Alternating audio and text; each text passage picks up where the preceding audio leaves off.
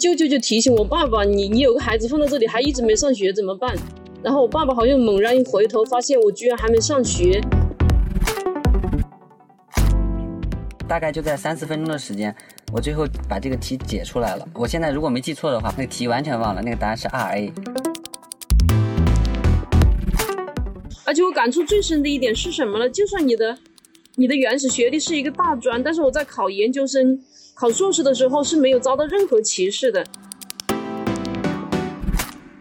通过教育向上流动的这样一种旅程，他是不是就是要脱离乡土？就是要脱离他们的家庭，就是一定就是要成为和他们父辈完全不一样的人。他们这条向上流动之路，就是完全意义上的一种违逆和背叛。就不但重点大学的孩子是读书的料，其实二本院校也有很多孩子也是读书的料。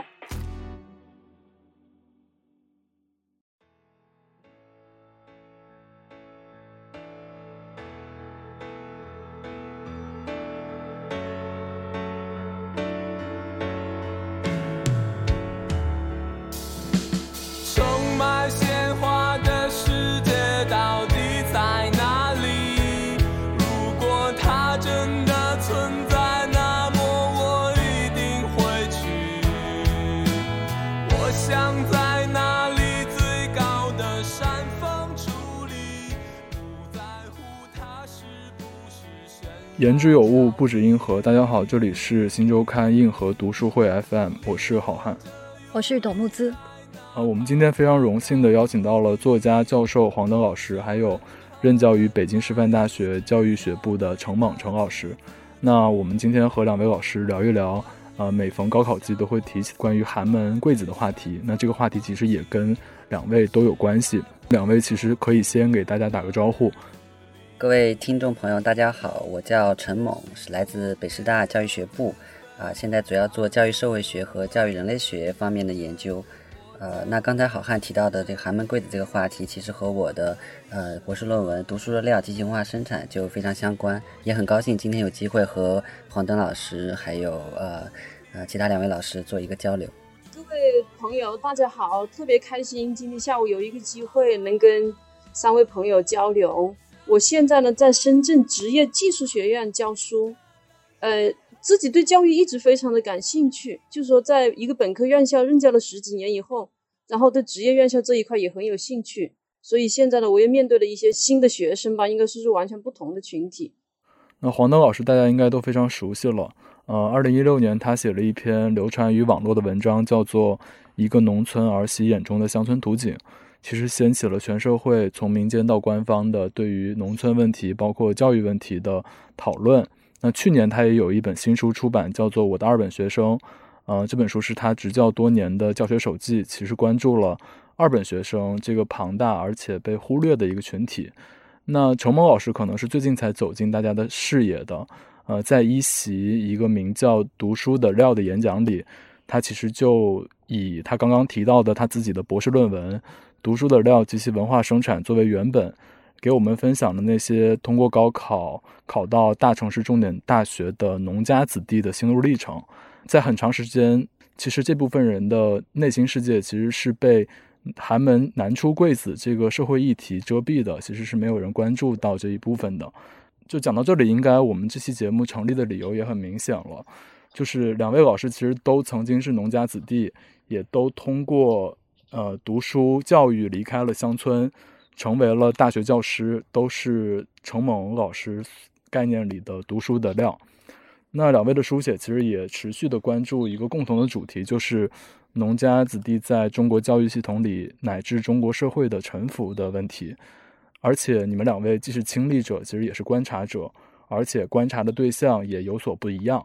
包括，呃，陈老师是八零后，黄老师是七零后，所以代际的经验也是比较有意思的。呃，所以，那我们其实先可以听听两位对彼此的简单的认识和看法吧。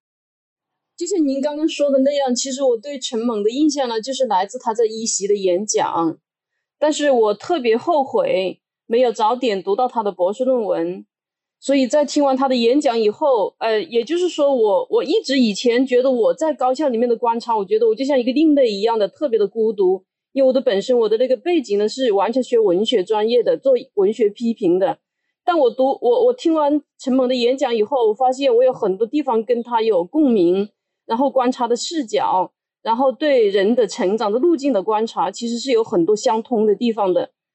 嗯，所以当时听完那个演讲，我真的好几次都都流泪了。但是另外一方面呢，又觉得他的思考是非常深入的。因为我自己这么多年以来一直有一个观念，我觉得，呃，由于西方理论对我们中国学术界在近二十年以来的一个。可以说是一统天下的这样一个领地，我觉得我们中国学者的个人经验其实是应该作为学术资源来介入我们的学术研究的。我一直期望有这样的一个能够跟西方理论特别平衡的一个局面的出现，但是这么多年以来，我很少发现能够尊重在尊重个人经验的基础上面的一些特别有创建的这样的一些东西出来。所以当时听到陈莽的演讲以后，内心是特别震撼的，然后就马上。去去读他的那个博士论文，然后那本书我真的是还对我来说特别的有吸引力，基本上是一口气看完的。所以在我的呃印象里呢，我觉得我当然我很羡慕陈猛，他那么年轻，他比我小了十五岁，但是他的那个学术修养、学术素养、知识结构，我觉得远远都在我之上，学术视野特别的开阔，学术思维也特别特别的突出，嗯。而且更重要的是，他是一个内心有温情、有情感，但是又是一个思考能力特别突出的这么一个年轻的学者。啊，特别感谢呃黄登老师刚才的评价。嗯，因为我对黄登老师最初的了解，确实来自于呃那一篇呃关于作为一个农村儿媳，然后所观察到那样一幅农村图景。呃，所以就一直是对黄登老师的作品就很关注。因为最近很有幸，嗯，能得到黄登老师的证书，就是这本《我的二本学生》，就读的过程中，就真的是有一种重新的那种内心的，呃，那样一些经历被唤醒的感觉。虽然是，呃，黄黄老师这里主要写的是二本学生，但是给我的感觉是，呃，某种意义上他写的一样是我，呃，尽管我大学的时候，呃，上的是，呃，就是是来到北京上学，呃，但是。那种冲击，那种迷茫，那种成长的那种阵痛，那种呃出身贫寒所给自己的带来的限制，呃，就是真的是让我呃特别有画面感，就引引起了我很多的一个联想，很多的想象。然后我特别 羡慕黄老师的一点就是，呃，就我特别喜欢文学，所以我读黄老师的书，我就觉得哇，我说黄老师的这文笔真的太好了，就是说。呃，因为我的我的这个因为博士论文嘛，还是论文的味道比较重一点。然后我读黄老师的书，那是是真的是，呃，就是不断的吸引我去往往后翻。我刚刚才知道，原来陈老师是九零后，就是读书非常早，可可以说是这村子里面的神童的，呃，这种感觉。对，就是而且。呃，黄老师其实自己也说过，他是呃这个整个家族里面唯一获得高学历的人，所以就是你们真的是读书的料，而且就一到大考就会超常发挥吧。但其实我们节目播出的时候，应该刚刚也是高考的时间，对，所以高考对很多人来说，它是。特别复杂的一个感情吧，就是非常痛苦，但是又是解脱的时候，而且还决定未来的命运。那所以，嗯，能不能请就是两位老师就也多聊一聊自己当时的经历，比如说回忆一下自己高考的时候的那个心态，或者印象比较深刻的事情。我那个时候高考的话，其实是印象最深的就是我是非常紧张的啊，是非常焦虑的。嗯，因为自己。高中的学业其实是比较曲折，高一的时候是成绩不太好啊。我我在那个书里和和这个演讲的时候都有提到，后来就一度去网吧这个逃避这个学业的这种压力，嗯，所以后来在到文科班之后，慢慢的就是把精力放在学习上，然后成绩有些提高，到但是成绩一直都不是特别好，呃，就是就是说算是比较好，在班里呢可能也算比较靠前，呃，但是因为是呃。只是在自己的学校嘛，所以高考的时候就就特别担心自己到底能考上一个什么样的学校。如果考得不好怎么办？呃，因为因为那个时候，像我自己印象很深的就是我初中考高中的时候，呃，要上我们市里的这个最好的高中。嗯，当时我在那个小一个河边钓鱼，然后就听到有人说我差几分，就说按照那个他们设想的，就是流传的那个分数线，我好像差几分。然后我就特别担心，因为我马上就看到我爸妈那个就就有很发愁了，就是因为要就要就要花很多那个赞助费，好几万块钱。所以我那个时候就给我一直给我一种感觉，就是就是我这个学习，如果说我我没有，就包括高考这样一个很重要的考试，如果没有考得很好的话，我觉得好像我我又是一个成了一个让人发愁的一个事情啊，就是这个事情我我没有做好，所以我就特别特别焦虑。就是也没有想到去怎么去以后这个到底有多大的意义，就觉得这个东西要是考不好，我该怎么办？所以我高考的前一天，呃，是晚上九点多钟就，呃，上床准备睡觉了，但是一直就睡不着，到夜里凌晨三四点，可能才眯了一会儿，啊，然后结果第二天六七点就起来，走在路上，当时我妈妈还特别跑到市里，住在我姑姑家，然后来陪我。他也也没怎么睡，因为他看我不断的进进出出，进进出出，翻来覆去。然后第二天早上去的去的路上，然后我又肚子疼，然后然后然后我妈妈就就就很担心。然后然后后来到了考场之后，好像就一下子就就不紧张，就就很奇怪啊。然后好像也也本来是精神是很也没睡好嘛，就很困的。然后到考场之后，好像就就就真的放下心来了，好像觉得哎就。就这样吧，反正来都来了，然后就结结果当天那个考试很意外，我高考的时候是超常发挥。刚才那个木子也说说，好像呃是读书的料，呃有考运啊，对，好像有考运的感觉，就是这种运气啊。我一直觉得这个幸运和运气、偶然性的因素占了很大的比例，因为因为我高考的时候，当天呃第一天的下午，就是我没睡好觉，第二天的这个考试下午是考数学，呃比较关键一个考试。我数学一直还可以，但是那个数学考试呢，我们老师经常讲，说你最后一道大题，如果说你做不出来，就不要耗费太多时间了。嗯，你就然后我就做最做到最后大题，第一小问我解出来了，比较简单。第二第二小问我看了一下，好像有点难，我就想那我不做了，我就开始检查前面的。结果检查检查都检检查完了，我发现哎还有三四分钟啊，然后我就想那要不我看做一下第二小题吧，然后我就做第二小题，大概就在三四分钟的时间。我最后把这个题解解出来了。我现在如果没记错的话，我印象很深，那个答案，那个题完全忘了。那个答案是 R A。哦。然后，然后，对，然后，然后那道题，他他就这么，我就是说，为什么经常说这个好像上了一个大学，好像是读书的料？其实我觉得那个真的太偶然了。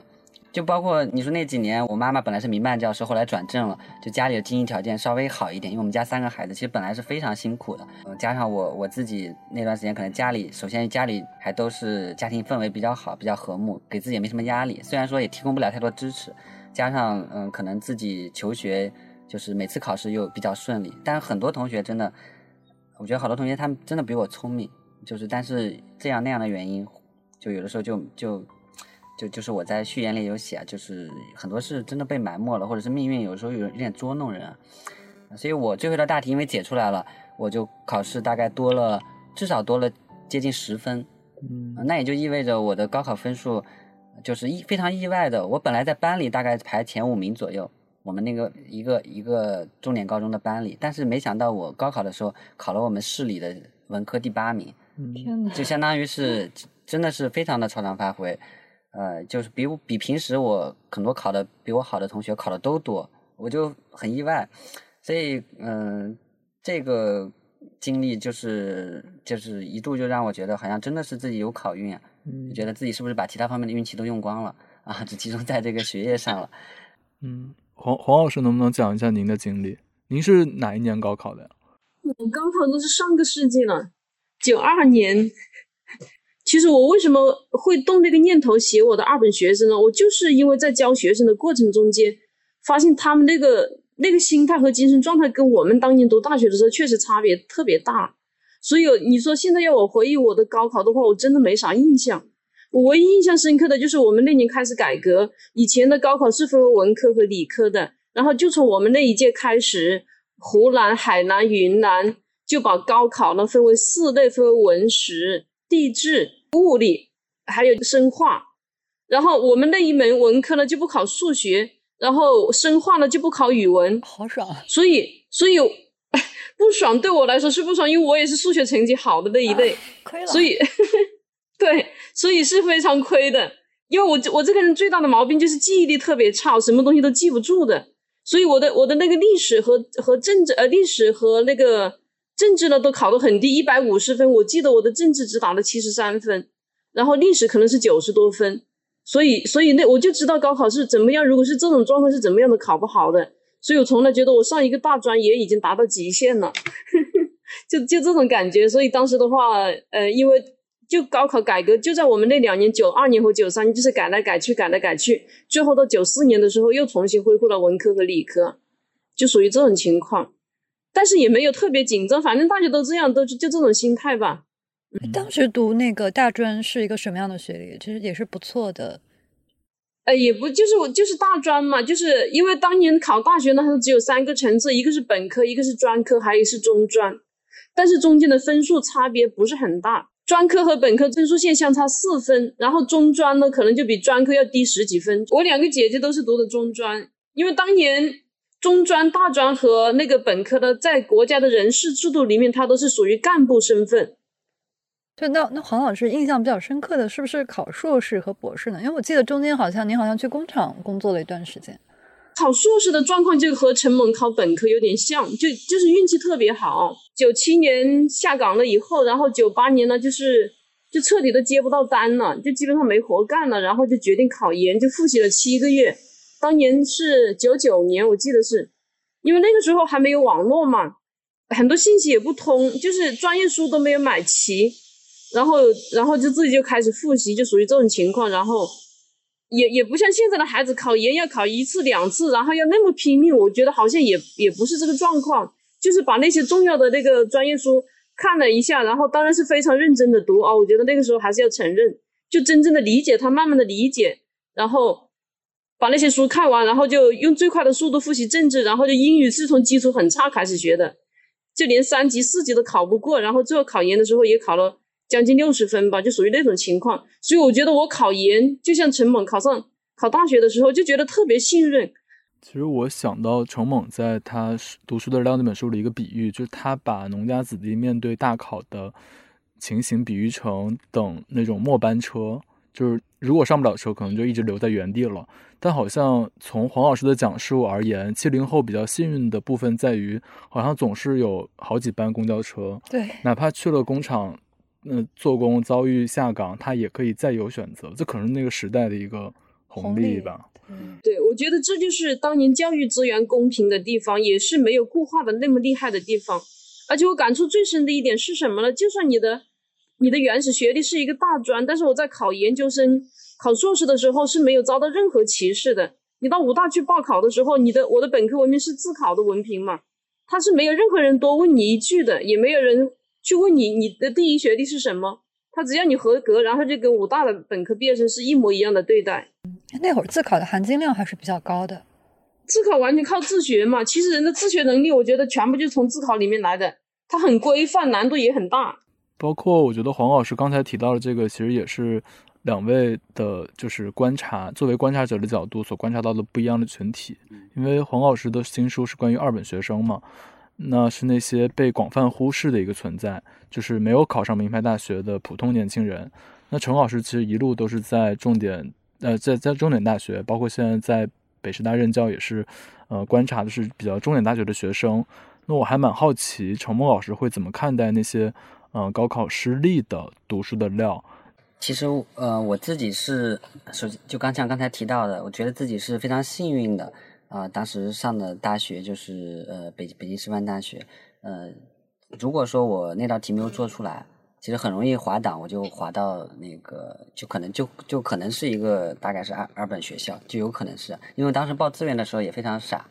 就是因为完全不知道自己高考的时候可以报哪些志愿，也不知道自己的成绩到底在什么位置，所以只是报师范大学，当时有个误解，以为师范大学分数都比较低，师范大学那个可能会补贴比较高。就是那个生活补贴，所以就有一个想象。对，就是想象，就所以别的大学，我觉得我像像这个呃黄老师之前就读的中山大学啊，像厦门大学、武汉大学，他们有的还来我们学校有提前的那种招生啊或者沟通什么的，我根本不敢去，我觉得我肯定考不上这些大学，所以最后就报了这个北京师范大学，嗯，就就没想到他分数线这么高，然后就就是刚刚刚刚是差边进的，就是真的是一分都没有差。嗯，所以就至于说是呃，不管是二本的同学也好，一本的同学也好，还是名牌大学的同学也好，能够从呃农家贫寒的家境，不管是农村的还是城市里的普通家庭的考出来，我觉得真的都是经历了千辛万苦。但是为什么会最终就是考到不同的学校？我觉得这个因素太多了。这个命运之神随便他波动了一下，然后有可能就读了二本，或者有可能读了一本，有可能读了名牌。我觉得这个跟外部的很多因素有关啊，尤其是在对于我们很多八零后、九零后来说，他和这种呃他的家庭的可能给予的支持和这个乡村的呃教育资源是很相关的。我印象非常深的就是呃。我当时为什么十岁就离开家去读初初中了？很重要一个原因，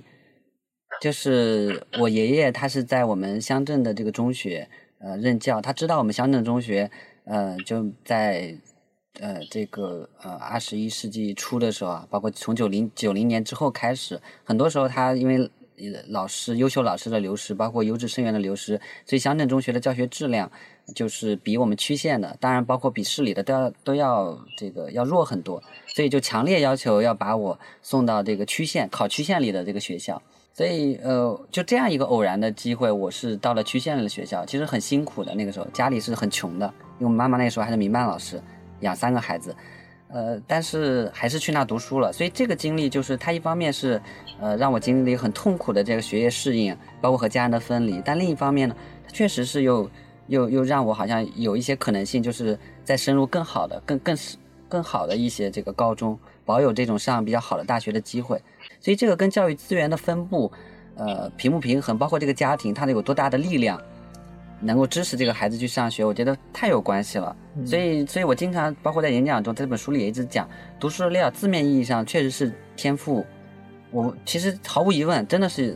人和人之间。呃，人是多有能力，智能是多元的。有的人他可能确实比较适合读书，有的人画画，有的人音乐，有的人不同的人他的天赋最有天赋的地方是不一样的。但是这些能够考上，呃，不管是什么类型的大学的人，肯定是有特别的学习天赋的。但是这个特别学习天赋又强烈的依赖外部的支持，强烈的依赖我们这个社会的公平正义，尤其是贫寒家庭的孩子，因为他们他们的家庭能给予他们的太少了，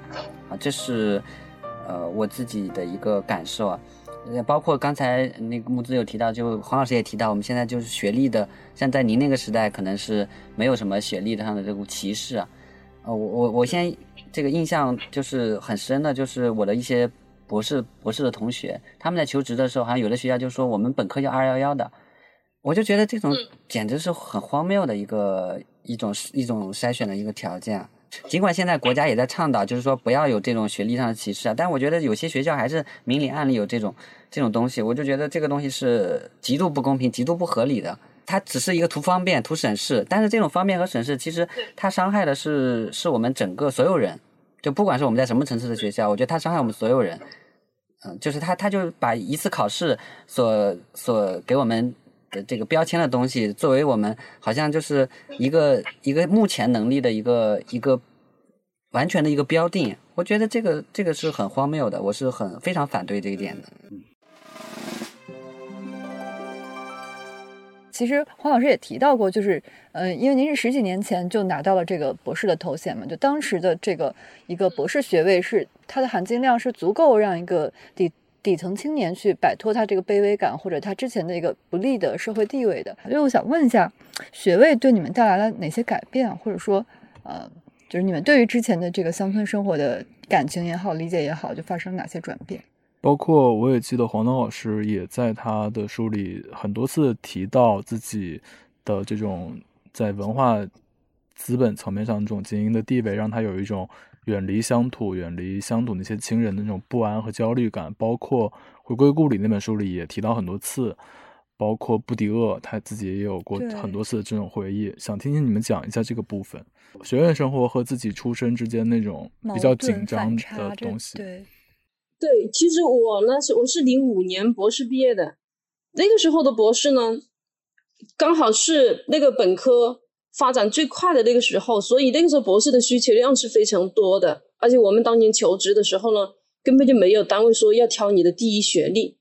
所以我也是到后来才意识到这个问题的。所以你如果说博士学位给我带来了什么呢？我觉得还是让我获得了自由的。相对的自由，然后也给了我做自己喜欢做的事这样的一个机会。所以我觉得，虽然从经济上面它并可能我做别的事，我的经济地位会好一些，但是我觉得在精神上面，我所获得的那种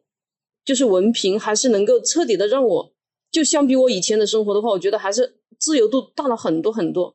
但是呢，正是因为一进入一种学院生活以后，个人的生活其实跟我以前的生活的差距太远了，尤其是那种学院生活，它相对封闭的一个圈子，然后让我觉得跟真实的生活隔膜的太久了。所以我在《大地上的亲人》的序言里面就写到过一个事情，就是说，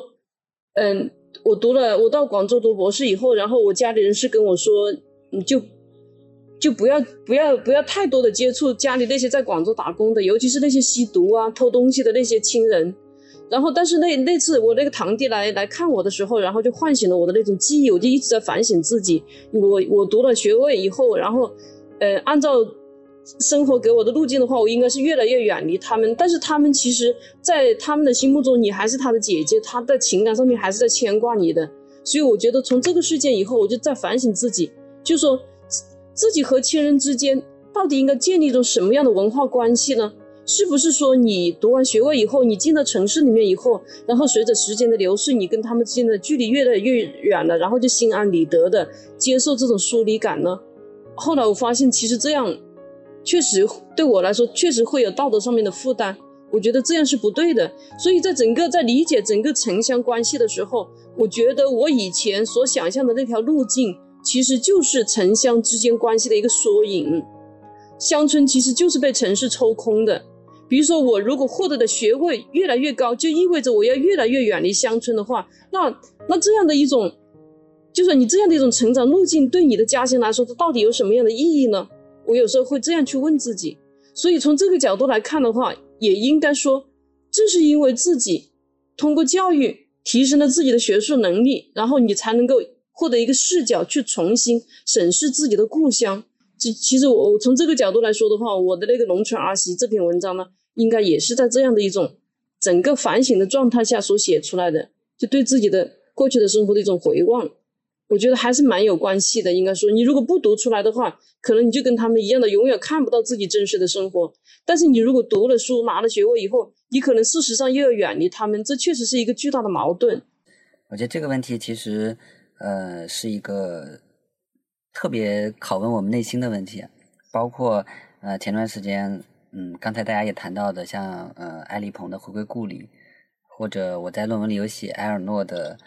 法国作家他的位置这本书里，也都探讨了类似的话题。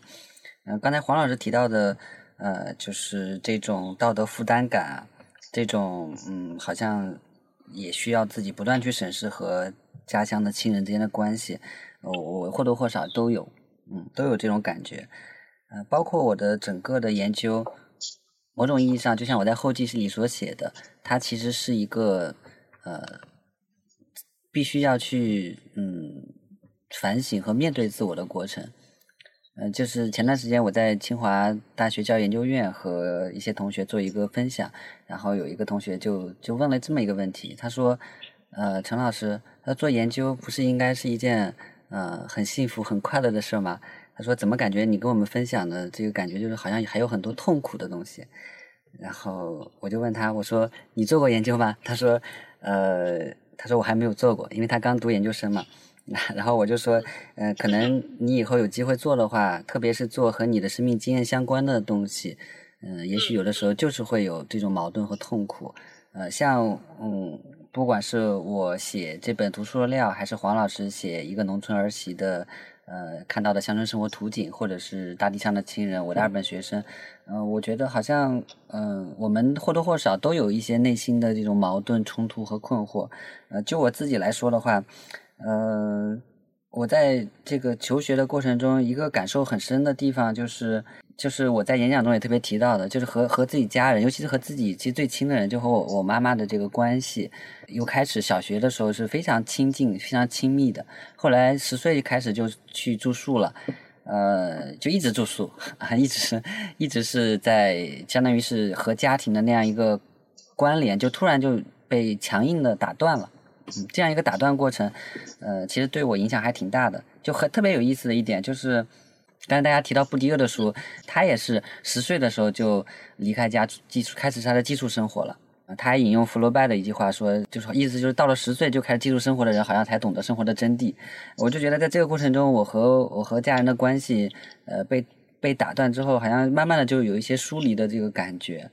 就很长一段时间，确实是那种呃有点报喜不报忧的那样一个一个疏离感。嗯，由此所带来的呃，就是在我上大学之后。很长一段时间，我有的时候就就其实不知道该怎么跟家人去相处，嗯，所以我我妈妈就经常就就跟我说，我就觉得好像我长大以后就跟她不亲了。但直到我读研、读博，包括后来我做博士后工作，可能因为生活里其他一些很多事情，随着自己慢慢的越长大，我发现这个关系又有变化，就是我好像又开始愿意去，呃，和家人去分享我生活中的很多事情了。有的时候，我我现在我觉得一个很大差别就是，我现在会跟他们开玩笑了。就我以前是，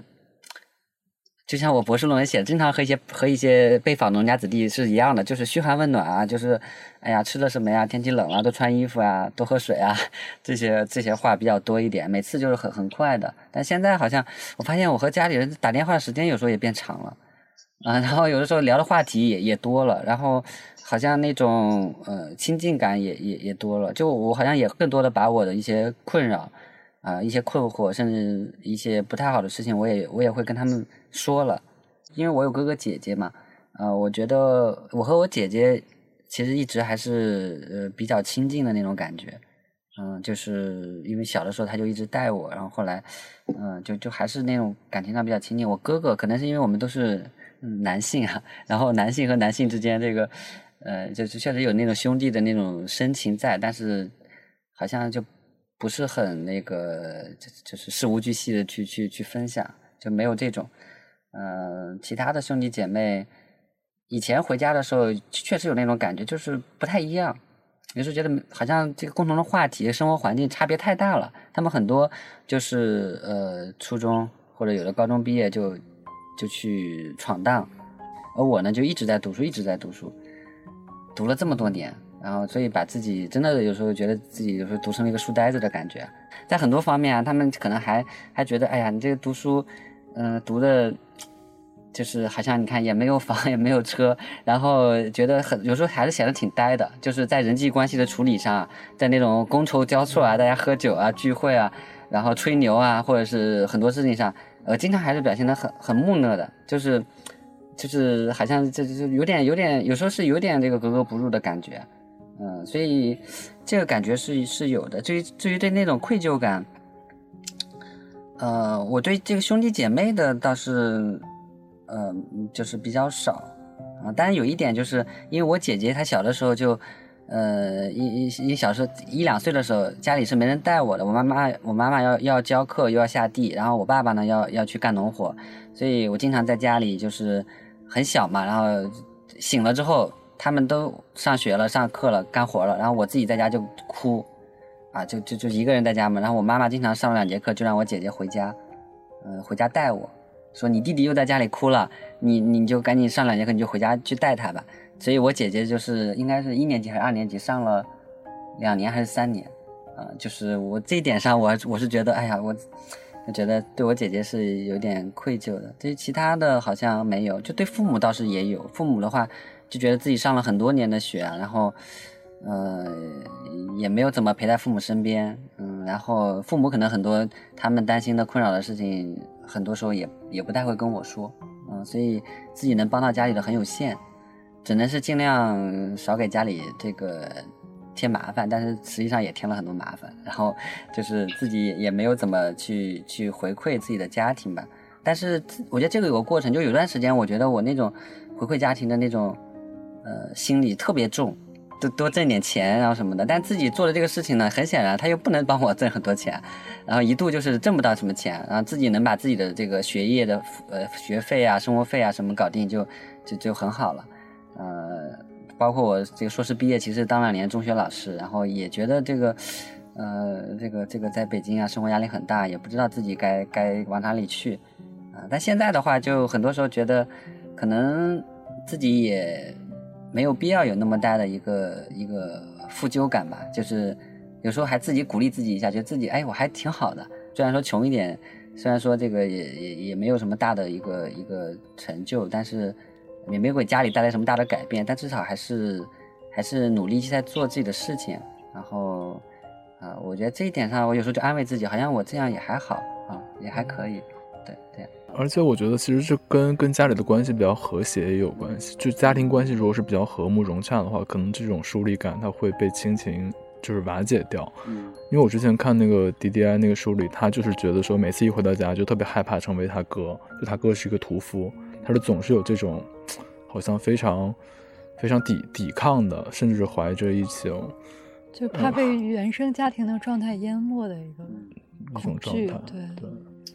就 D D I 那本书我看了，我读了，我觉得像 D D I 的那个他的经历，呃，就和和我们国家就他们的，就是我觉得是，就是每一个呃阶层旅行者也好，或者是通过教育去实现向上流动的人也好，他的确不管在任何国家的这个文化情境下，都可能要回归故里。他都要面临面对自己的内心，面对自己的亲人，面对自己的家乡，面对自己出生的那样一种文化环境，所以都需要去直面这一点。但是，他好像有一些细微的那种文化上的差异，我觉得还是，嗯，还是挺大的，好像。其实刚才两位已经就给我们很动人的讲了一些自己的体验啊，包括心路历程。一些经验性的东西，那我们现在就是进入一个比较硬核的部分，就是讲讲陈梦老师提出的比较有创建的理论，就把这个理论，把比较难的东西，我们放到节目的后半段给大家讲，就像高考设置问题、设设置就是设题一样。就是陈梦老师书里其实提到了一个，就是说农家子弟身上自带的天分、勇气和道德力量，其实，在健全的。体系支持下，其实是帮助他们跨越了城乡边界嘛。其实这个呃，陈梦老师的观点，其实跟我们呃传统的理解的呃底层子弟跨越阶层，是对中对对是对中产阶级文化的一种复制或者学习是不一样的。然后陈梦老师提出了说，底层子弟、农家子弟其实他有自己的底层文化资本，能不能在这里给大家就是简单讲讲这个底层文化资本到底是什么？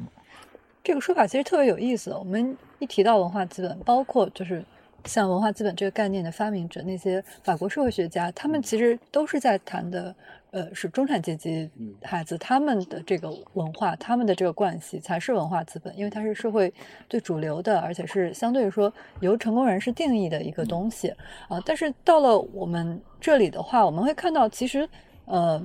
比如说农家子弟，他有很多优秀的品质，就比如说。呃，我们刚刚都谈到了，就是他可能会有更强烈的一个奋斗的欲望，包括他的这种坚持不懈的努力，就是以及他是有一种道德力量的，就是他取得成就，他不是单纯为着一个我个人的一个欲望，而是说他有背后有家庭，有整个一个就是呃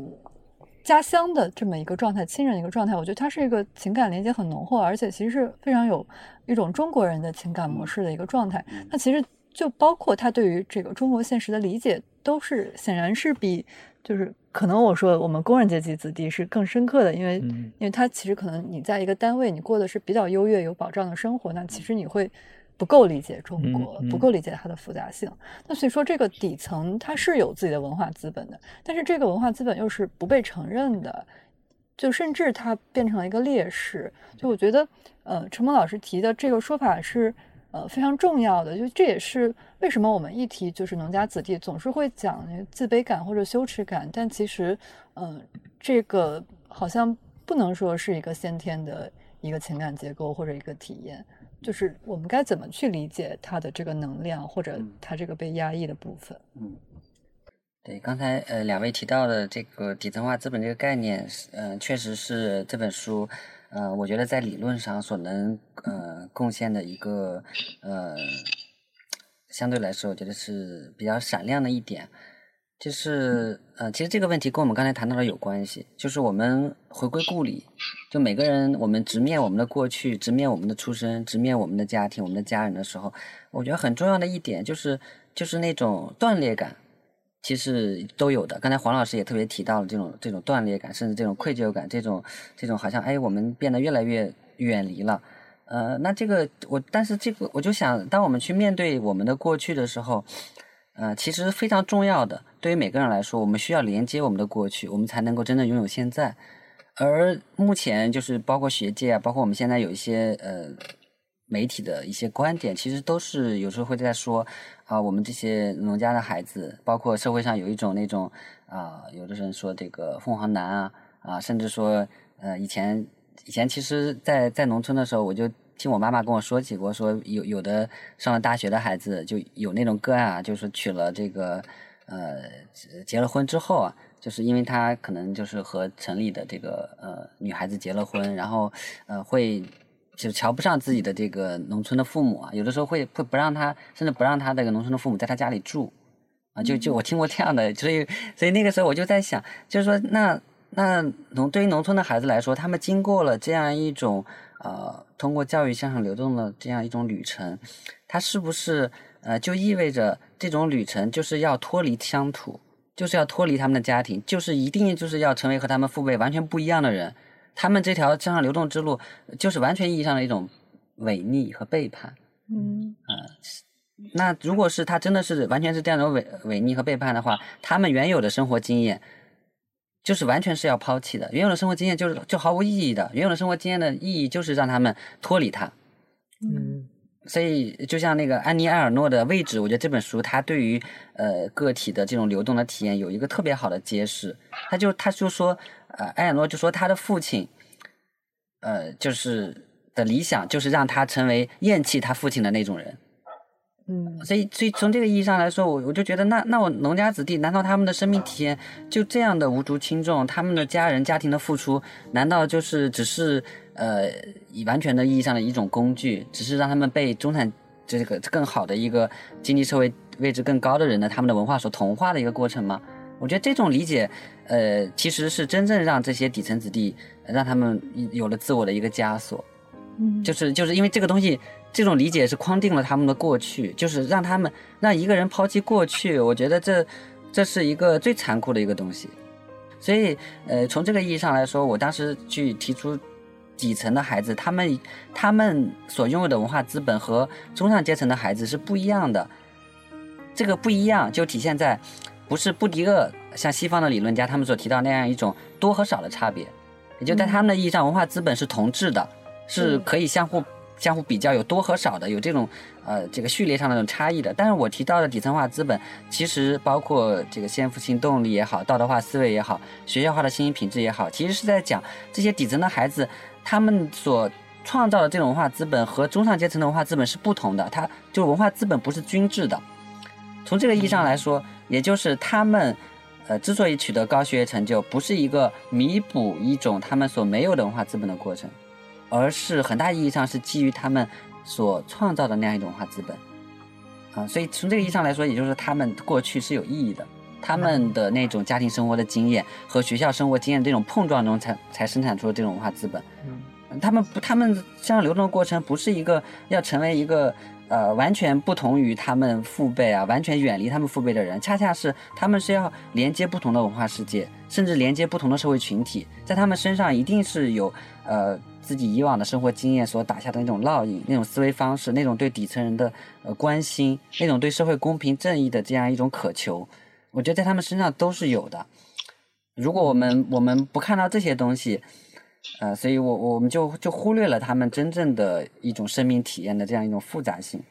呃，而且是呃某种意义上，我觉得呃底层化资本这个概念，它本身是具有一种解放气质的。嗯啊，就是它是具有一种解放和疗愈气质，啊，就像我在后记里有写，我说就是这种直面，包括我自己去直面，包括很多的被访者、撰主，我们一起去直面，很多读者一起去直面的这样一个意义到底在哪里？它它既是一种自我的疗愈，它也是一种社会性的疗愈，就是让我们这个社会不同的社会群体，我们都看到，呃，这些这样一些农家子弟他们的成长的这样一种特殊性究竟在哪里？啊，他们这样一种成长的能量。这样一种成长的局限在哪里？而不是说我们只是很标签化的经常讨论，就是说啊，这样一些农家的孩子啊，他们进到城市里了，他们就成了新城市人，啊，他们好像就身份就就完全实现了这样一种转换，或者是有的人就会说啊，他们就是成了凤凰男，啊，就是用一些用一些已经是带有一种很污名化的一些概念，他来命名他们。嗯，周老师能不能给我们具体讲硬核的讲一下那三个文化资本，您所命名的那三种文化资本的？呃，底层化资本这个概念，呃，其实是我这个论文里在呃呃第五章的时候提出来的。呃，那它呃具体包括了哪些内容呢？就是在第三章呃提到的三个概念啊，这三个概念，第一个就是先富性动力。这个很有意思，因为先富性动力它所基于的一个呃基本的一个思想，其实来自于老子的《道德经》，因为老子在《道德经》里讲，呃，物或损之而益，呃，或益之而损。嗯，他的意思也就是说，呃，很简单，就是大家经常讲这个，呃，其实其实那种那种真正让我们受损的东西，让我们觉得处境不利的东西，它往往反而能够激发起我们的强烈的改变的一种意愿和斗志。啊，所以也很有一些呃，这个自传里经常会写，我要走出大山，我要改变命运，我要不成为复制品。一些女孩子说啊，我我在那种呃男女这个性别歧视的环境里，我就一定要比男孩子强，就是那种不利的这个处境，恰恰激发了他们的这样一种强烈的一种奋斗的动力啊。所以呃，我会把它说成是这种要改变命运的这种动力，说成是先富性的动力，也就是他们没有先富性的。呃，经济社会地位的优势，但是呃，他们却有一种先富性的动力，这是和他们呃出生于农村、处境不利的生活情境是相关的。那另外一个概念呢，就是道德化的思维。那道德化思维这个概念，呃，所主要依托的呃，就是这些农家子弟他们对自己生活情境的一种敏锐的感知。就是刚才也有讲到，为什么他们的。本身的这种农村的生活经验对他们的生命非常重要，呃，很重要一个原因就是在这种生活的经验里，他们真正的和父母形成了一种很强的一种生命的连接，就是他们不需要父母去跟他们讲家里有多难啊，家里这个很不容易啊，他们就在和父母的共同生活之中就体会到了这一点。呃，像我在一席的演讲中也提到，就是这种对呃钱的感受的差异，呃，对这些农家子弟而言。钱是非常稀缺的，他们在自传里经常讲的是啊，五毛钱、三毛钱、一块钱，对钱的记忆是非常精确的。钱关联的是他们的父辈在黝黑的土地之上啊，在城市的这个燥热的这个工地之上啊，包括在他们的父母在这种嗯各种辛苦的劳动之中呃留下的这种点滴的汗水，所以他们这种对钱的敏锐感知，其实呃很大程度上让让他们逼迫他们。或者说，某种意义上，就是让他们有一种呃，对父母的辛劳的这样一种体恤，也意识到自己肩上的责任。学习对他们往往不只是一种个人事务，还是一种道德事务。所以我们说，在这个意义上说，学习对他们而言有道德意味，也就是有一种道德化的思维。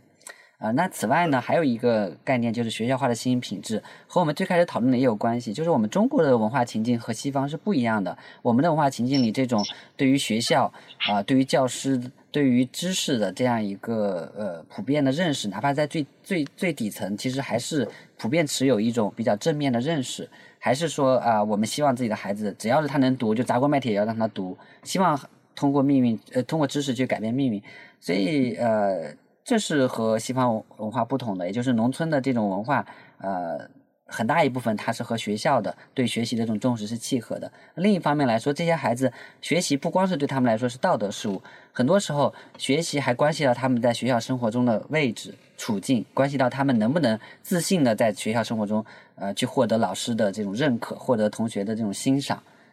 因为一一旦没有这个成绩，他们就就真的是什么也不是。这家境上、穿着上，他们才艺上各方面都肯定不如城里的孩子，所以对于他们来说，呃，学习成绩就像是救命稻草一样，他们需要通过学习成绩去获得安全感、获得自信感，呃，由此，呃，他们会格外的克制、自律，专注在学习上。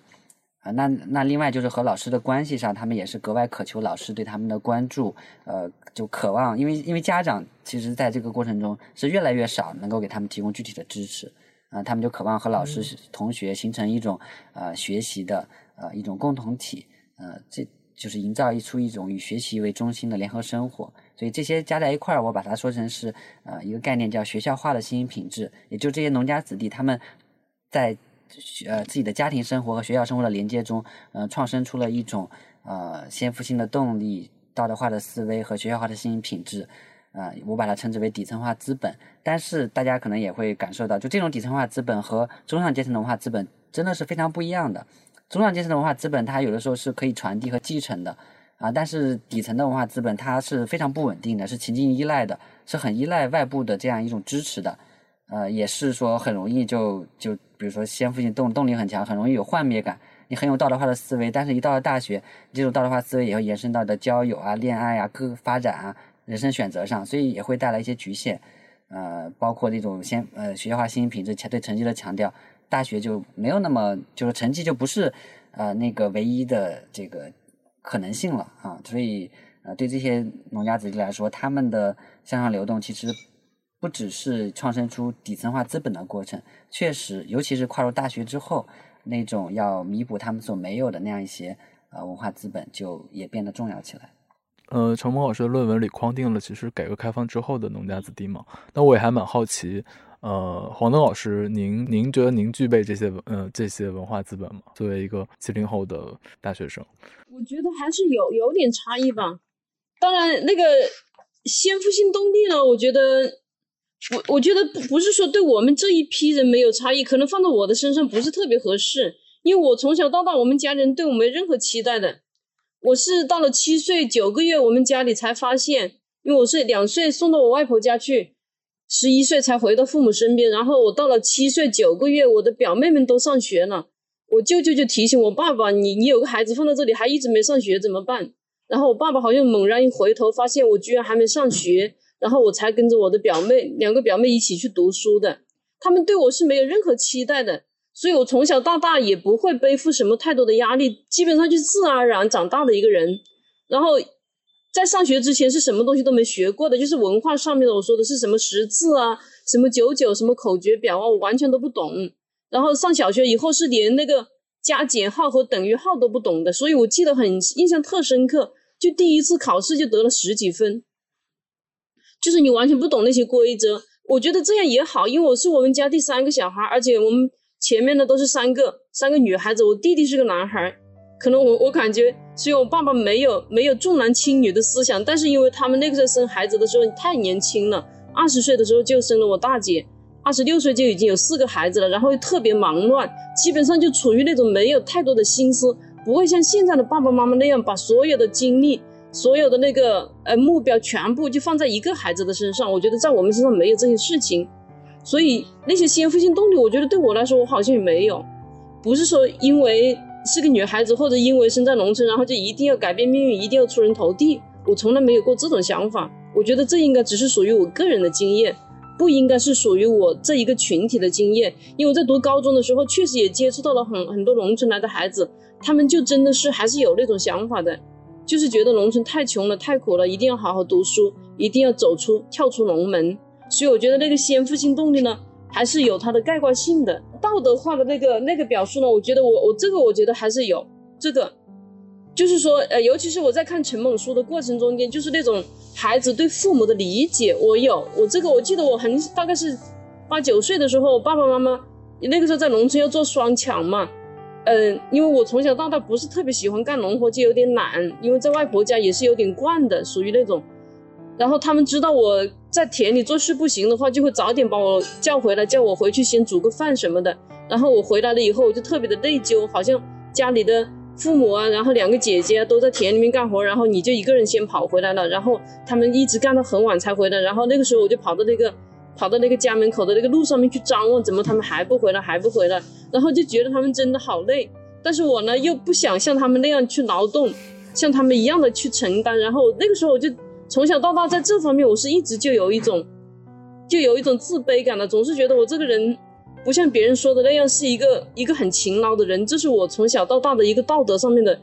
一个背负的东西。然后我姐姐有时候跟我吵架，也会骂我说你怎么这么懒，以后看你怎么嫁得出去。就从小到大就会纠结这个事情。很小的时候就觉得爸爸妈妈太不容易了，那么累。到现在为止，我都觉得我妈妈的那种劳累程度是我无法想象的。然后我我在读完陈猛那个书以后，我觉得他有一个经验，就是他的那种理论概括，我觉得是建构性的，就底层文化资本嘛，我特别喜欢他这个。我在读，在接触到陈猛的博士论文和他的演讲以后，对我感触最深的一点来自什么呢？就是来自我任教以后，我在大学里面教书以后，面对我的台下讲台下的那么多学生，他们的年龄，我教的第一批学生的年龄比陈猛都要大的，他们是八五年、八六年的，然后第二批。当班主任的第二批孩子呢，就已经是九零后了。其实我就是因为在跟他们相处的过程中间，意识到他们身上出现了很多陈蒙笔下所描述的那些个体的状态，然后我就经常想，我作为一个老师，因为我自己是过来人，其实小孩子内心是特别敏感的，特别脆弱的，这个时候他是需要很多很多的理解和呵护的。所以，但是我在教课的过程中间，我又不知道。到底用一种什么样的力量去重新激发他们的那种成长动力？所以这个时候，我觉得陈猛提出来的底层文化资本呢，就好像一下子把我照亮了的感觉。而且我意识到，这种能量呢，是在一个动态的过程中间被激发出来的，它并不是一个先验的存在的一个东西。所以我们在理解农村孩子的成长经验的时候，我会经常鼓励我的学生，我说虽然。你们跟城里的孩子比起来，表面上看起来有很多东西比不上，但是你们身上也有很多农村城里的孩子没有的东西，比如说你们的吃苦耐劳，你们的靠谱，然后你们的那种质朴，你们做事情的那种踏实，然后那种朴素。如果我们的文化始终在城市文化的对比和中产阶级的文化对比中间，如果始终处于处于一种压制状态的话，我觉得这是特别可惜的。就是因为看黄老师的二本学生，其实黄老师的书里也有很多，就是高考可能失利，但同时可能也是也正是读书的料的一些农家子弟的经验嘛。他们其实也有很多的天赋和才学。我就蛮好奇，就是黄老师在观察中，呃，包括结合陈老陈老师的这个底层文化资本的概念，就是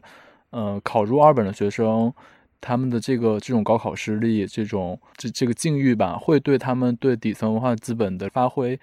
会是什么样的影响呢？是一种磨损吗？还是说是一种继续的呃激励，他继续的发挥作用，变成去我去考一个更好的研究生？黄老师有没有这样的观察？因为我记得您书里好像也提到过一个案例，是他就是最后好像是考上了复旦研究生的这样一个情形。有的，有的。其实我我在读陈猛的那个读书的料，我又我就特别想说一句话是什么呢？就不但重点大学的孩子是读书的料，其实二本院校也有很多孩子也是读书的料。我真的是在跟学生接触的过程中间，他们的成长经历特别的让我惊讶。就是从小到大，他有的孩子真的是非常非常优秀的，但是他的那种优秀，因为他他比如说我有一个学生是脑筋系的，我在书里面没有写到的。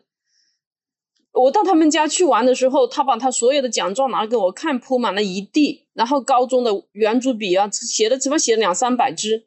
就是特别的努力。然后学校的任何一个比赛，他都能够得奖。但是因为他在一个乡村的学校，事实上他特别特别的优秀，可能拿到外面来比的话，还是有差距的。所以我觉得这些孩子在我的眼中，他们其实也是读书的料。我在教教课的过程中间，事实上也有很多学生，他会。他会为他以后的那个成长早点做谋划，然后是有很多学生他是要去考研究生的。其实我觉得，呃，尽管他们在考大学的时候没有考上北师大这样的重点大学，他们只是进到了一个很普通的学校，但事实上他们并没有放弃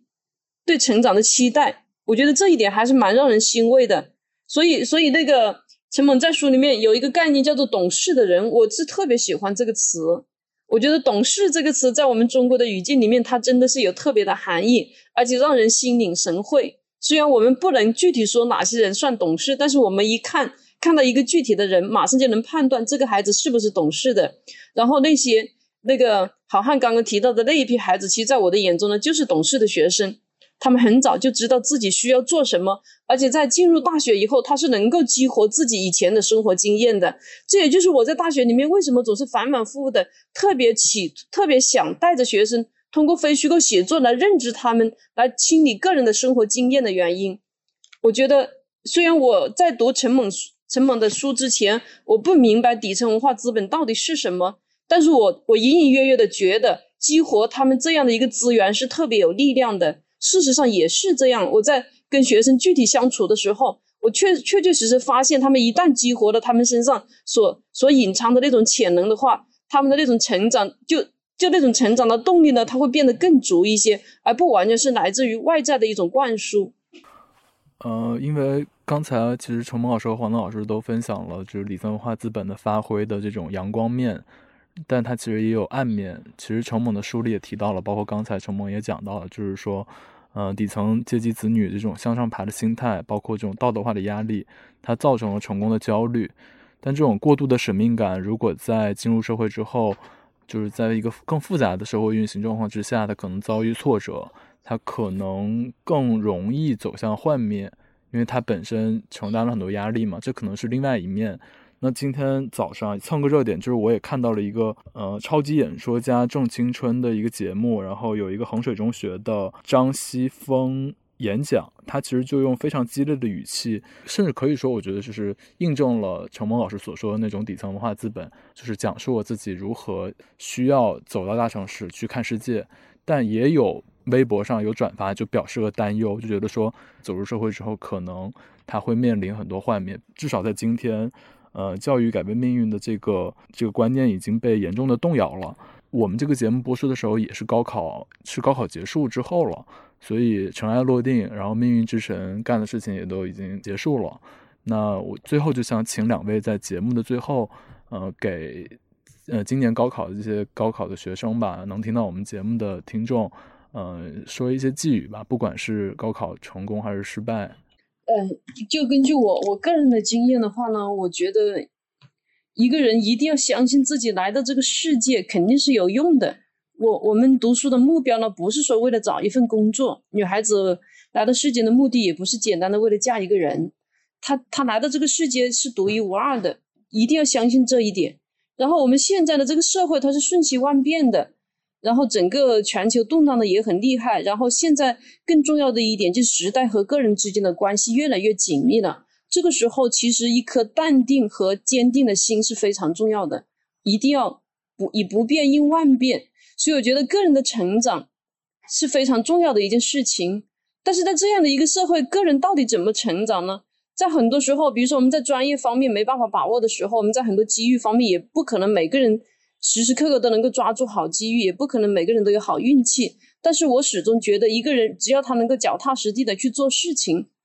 不要怕起点低，也不要怕平台低，然后能够勇敢的去实践，我觉得最后总是能够找到一个出路的。这是我觉得，不管是对二本院校的学生，还是对重点大学的孩子，其实就是能够跟生活多接触，能够多去实践，我觉得对他们的成长都是非常有好处的。其实也不用太悲观。我觉得还是要让自己的生命力足够强大，让自己的生命有能量去辐射到别的地方。只有先做到这一点呢，我觉得我们在社会上还是可以找到一个立足的地方的。呃，我就用我序言中的几句话来和大家做一个分享。呃，我在这个再版的序言里，我有写到，呃，作为农家子弟个体，当然也是作为我们每一个人，嗯，在泥沟里还是要倔强的仰望星空，至少保有一些这样的念想。甚至门关上了，我们还要努力去找窗；窗关上了，还要学电影《肖申克的救赎》里的安迪去挖个洞，哪怕走下水道，遭遇各种阻碍和绝望，最终也要奋力在大雨磅礴的夜里重建漫天星空。